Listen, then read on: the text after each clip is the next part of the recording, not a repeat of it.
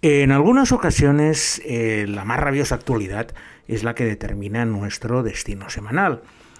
Y nuestra vocación de servicio público nos lleva a elegir lugares que pueden tener una gran importancia para las personas que han protagonizado la actualidad. Y esta semana, pues el anuncio de que la futura reina de España va a cursar el bachillerato en una prestigiosa institución del sur de Gales, nos ha dado la oportunidad perfecta para desplazarnos hasta esa región. Con lo cual vamos a empezar con una OPIP para comida a base de unas patatas de Pembrokeshire con puerros, que es el plato típico de esta región, y acompañada de una cerveza Bryans, que es la que bebían todos los mineros galeses en cuanto salían de las minas y habían cobrado el jornal de la semana. Porque en esta ocasión sí que lo habéis adivinado rápidamente y con esta vocación de servicio público que nos caracteriza, en esta nueva edición de Traveling Series con Lorenzo Mejino vamos a viajar a la costa sur de Gales. El sur de Gales lo podemos describir geográficamente como toda la costa norte del canal de Bristol, que separa pues básicamente Gales de Cornualles y Devon. Pero nosotros vamos a hacer un recorrido un poco más reducido, centrándonos en, en los 100 kilómetros más occidentales, que es donde se encuentran todas las atracciones de esta preciosa región de Gran Bretaña. Nuestro viaje no lo empezaremos en Cardiff, que es una ciudad donde hay tantas series y tantos atractivos que se merecerá un episodio aparte cuando lo haga,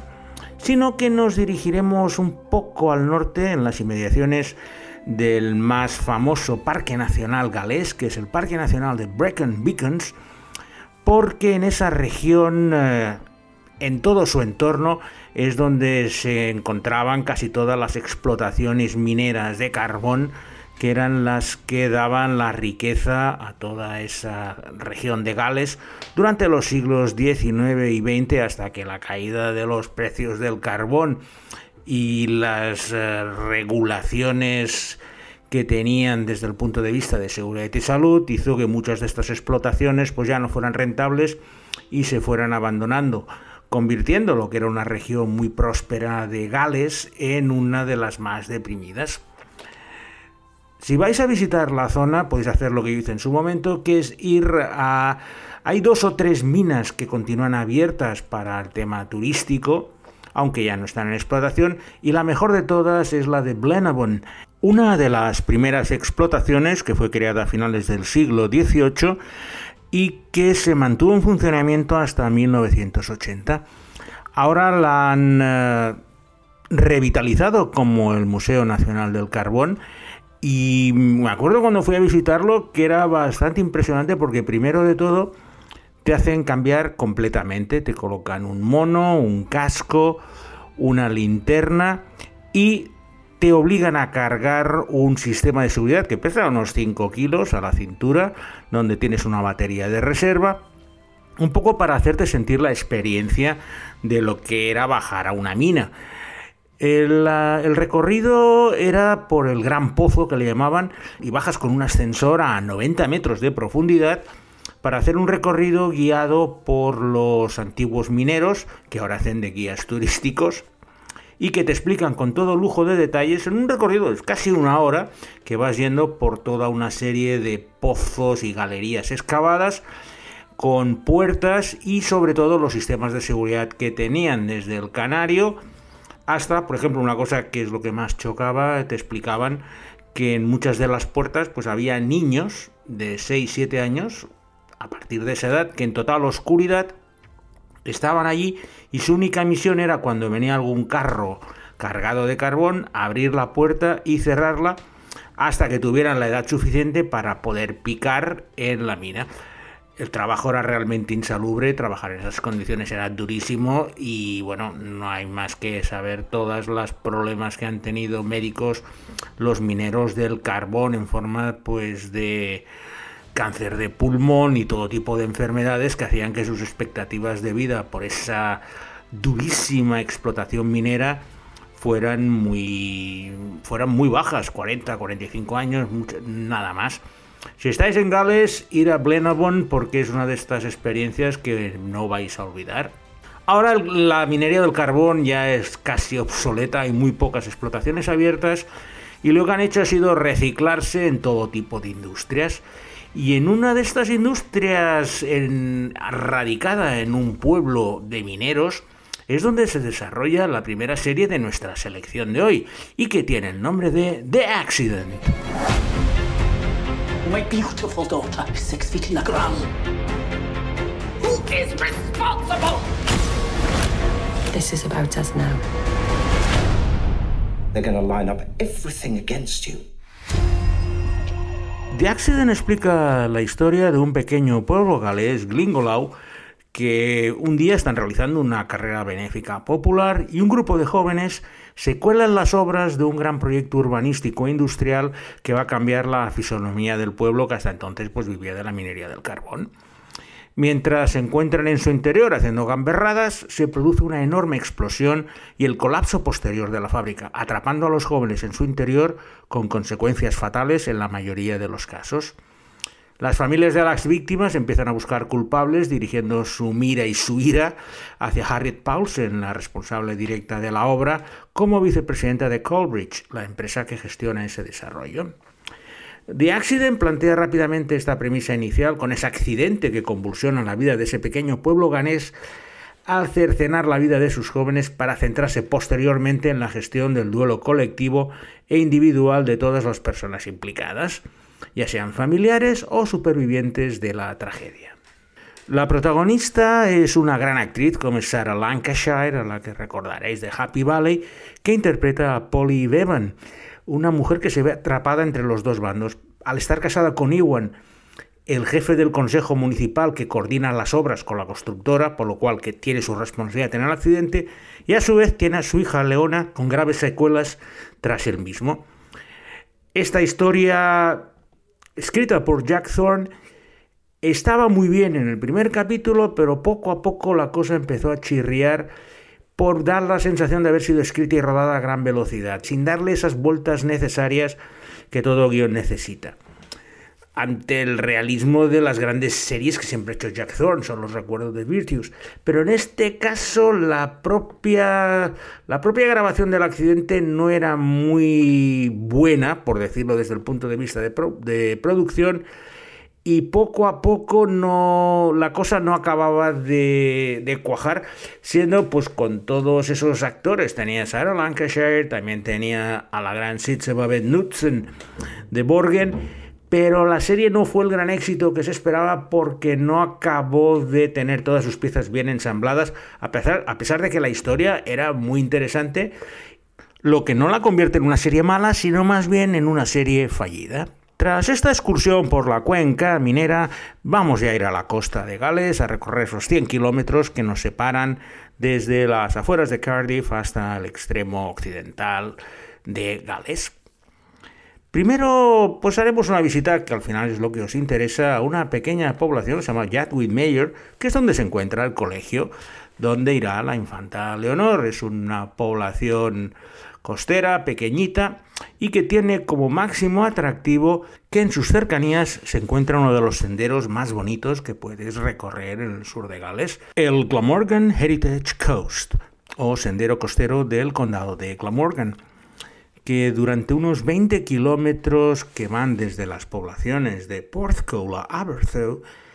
recorre unos espectaculares acantilados de esta zona del sur de Gales, eh, azotada por el viento y el oleaje, pero tú al ir arriba con mucha vista es una verdadera delicia pues estar esas 5 horas caminando tranquilamente, eso sí tienes que ir bien preparado con chubasquero e incluso con botas Wellington, porque el tiempo es muy cambiante y es difícil que tengas un día radiante durante todo el tiempo que hagas el recorrido. Pero realmente vale la pena porque tiene unas preciosas vistas. Recuerdo una playa en Cumcolhoe y el Nash Point que hacen uno de estos días que sí, no cogí un día muy bueno, pero tampoco era muy malo, por lo menos no me llovió, y sí que lo recuerdo con un gran cariño y cuando vi eso, que pues que la infanta Leonor iba a estudiar a apenas 10 kilómetros de este sendero, ya me imaginé que la llevarían un día a caminar por allí. Siguiendo por esta costa del sur de Gales y tras diversas paradas estratégicas para, pues ahora dicen hidratarse, yo siempre le digo beber en algunos de los múltiples pubs locales,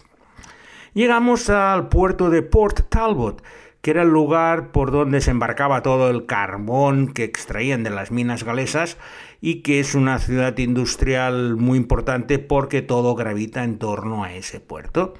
Y en esta ciudad industrial de Port Talbot es donde se desarrolla completamente la segunda serie de nuestra selección galesa de hoy, que lleva como título Bang. We need evidence. You could have jeopardized the investigation.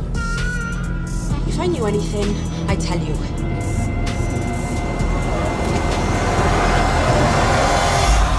I just want to help catch whoever's got the gun.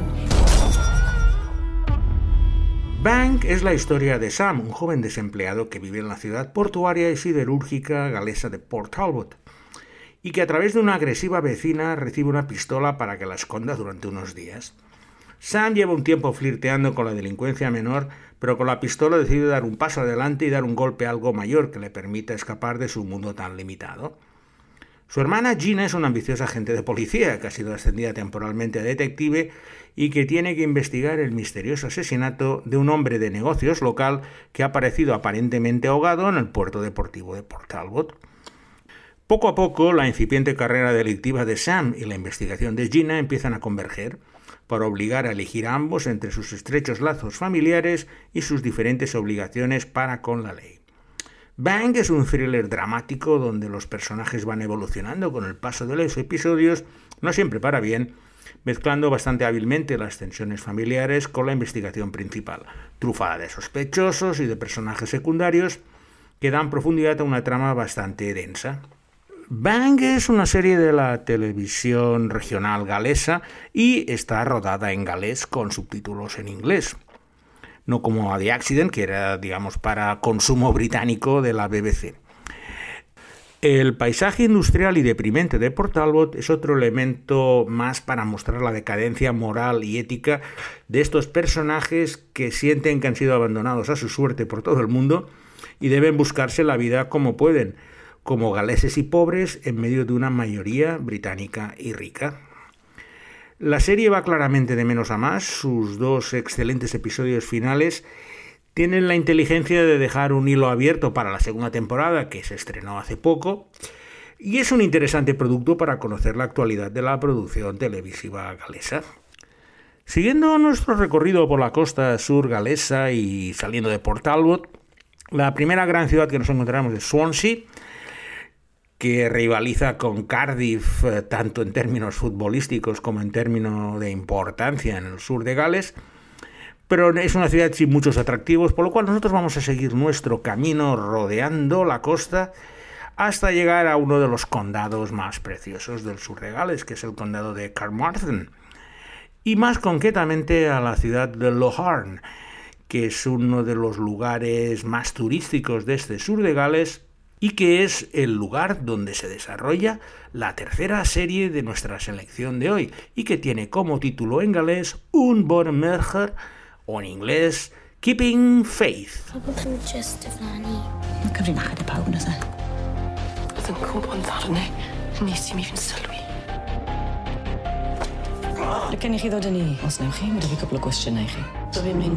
Dad?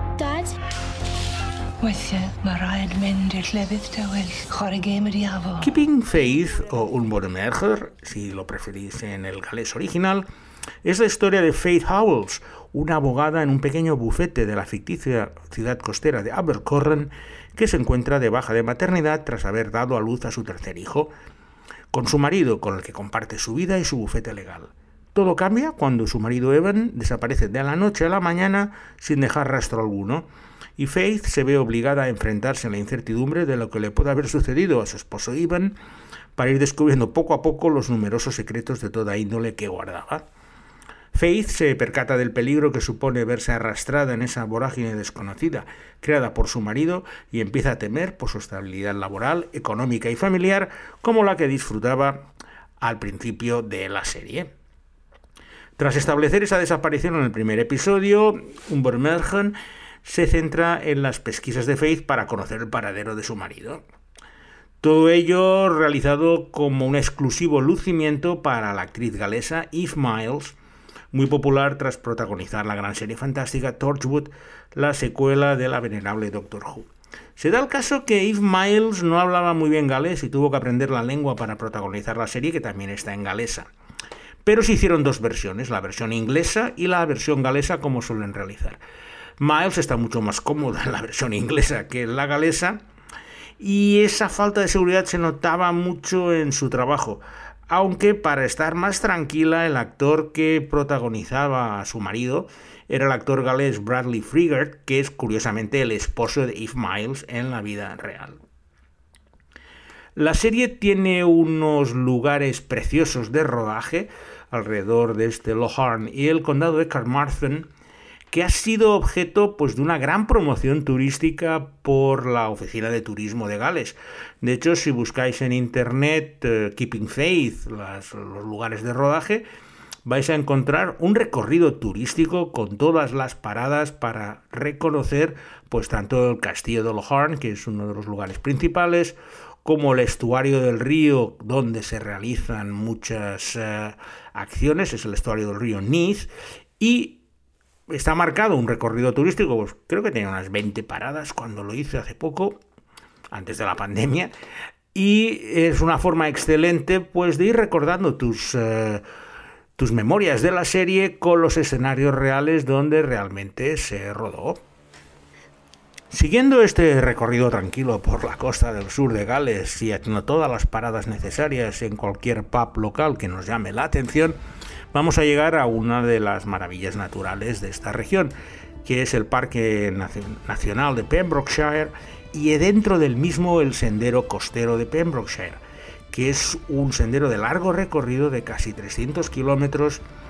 que recorre desde Amroth en el sur hasta St. Dogmills en el norte. Y yo solo hice la última parte, la gente tarda 12-14 días en hacerlo, yo pues no tenía tanto tiempo, ni tampoco tantas ganas, no os voy a engañar y preferí hacer el último tramo porque llegaba a una ciudad que me interesaba conocer por el nombre, que es Cardigan, que como su nombre indica es el lugar donde nacieron estos suéteres de lana tan famosos y que se encuentra situada al borde de este Parque Nacional de Pembrokeshire. Y en este sendero costero de Pembrokeshire es donde se desarrolla la última serie de nuestra selección de hoy, un estreno de esta misma semana y que tiene como título The Pembrokeshire Murders. I don't like people referring to him as my father. Men like him, they always kill again. They've no idea who they're dealing with. Three days, get inside his head. It's like a ticking time bomb. Steve Wilkins es el nuevo superintendente del Departamento de Policía de David Bowies, que cubre tres condados del sudoeste de Gales en el año 2006. Al incorporarse a su nuevo puesto decide repasar los casos antiguos para empezar a ser productivo, llamándole la atención dos asesinatos sin resolver del año 89 que parecen tener relación con una serie de robos y delitos de esa misma época. Su intuición le dice que reabriendo el caso y revisando todas las pruebas con las nuevas técnicas de ADN y hablando de nuevo con los testigos, pueden obtener más pruebas inculpatorias para el principal sospechoso del caso, John Cooper, un trabajador agrícola que estaba cumpliendo condena por otros delitos de robo en esa misma zona. Con esta reapertura empieza una labor de ratita laboriosa, revisando todas y cada una de las pruebas junto a su equipo de la comisaría, dispuesto como siempre a conseguir justicia para las víctimas. The Pembrokeshire Murders es una miniserie muy sobria que nos presenta al principal sospechoso desde el principio y que nos invita a seguir la investigación como un miembro más del equipo, descubriendo las cosas a la vez que ellos. Nada nuevo bajo el sol, pero donde destaca la estrella absoluta que es Luke Evans, que bueno, es un actor que conoceréis de sagas cinematográficas como A Todo Gast y El Hobbit, y así como en la serie del Alienista, y Evans pues está muy cómodo hablando en su gales natal, salen casi todas las escenas de Pembrokeshire Murders y si os gustan estos misterios de pasados en crímenes reales, pues es una magnífica oportunidad para ver unas series cortas, son apenas tres episodios, por lo cual en una tarde os la ventiláis tranquilamente y se estrenó pues el domingo pasado en Movistar Series. Y en este Parque Nacional de Pembrokeshire es donde finalizamos esta edición de servicio público para que todas aquellas personas que quieran ir a visitar a la infanta Leonor en el lugar donde realiza su bachillerato o para ella misma si desea conocer cuáles son las series que se han rodado en esta región de la costa sur de Gales, no tengan ninguna duda en qué elecciones pueden realizar. Como siempre, agradecer de forma muy entusiasta el improbo trabajo de Alberto Laya en la producción y selección musical del podcast y sin nada más, me despido de vosotros hasta la semana que viene con una nueva edición de Traveling Series con Lorenzo Mejino.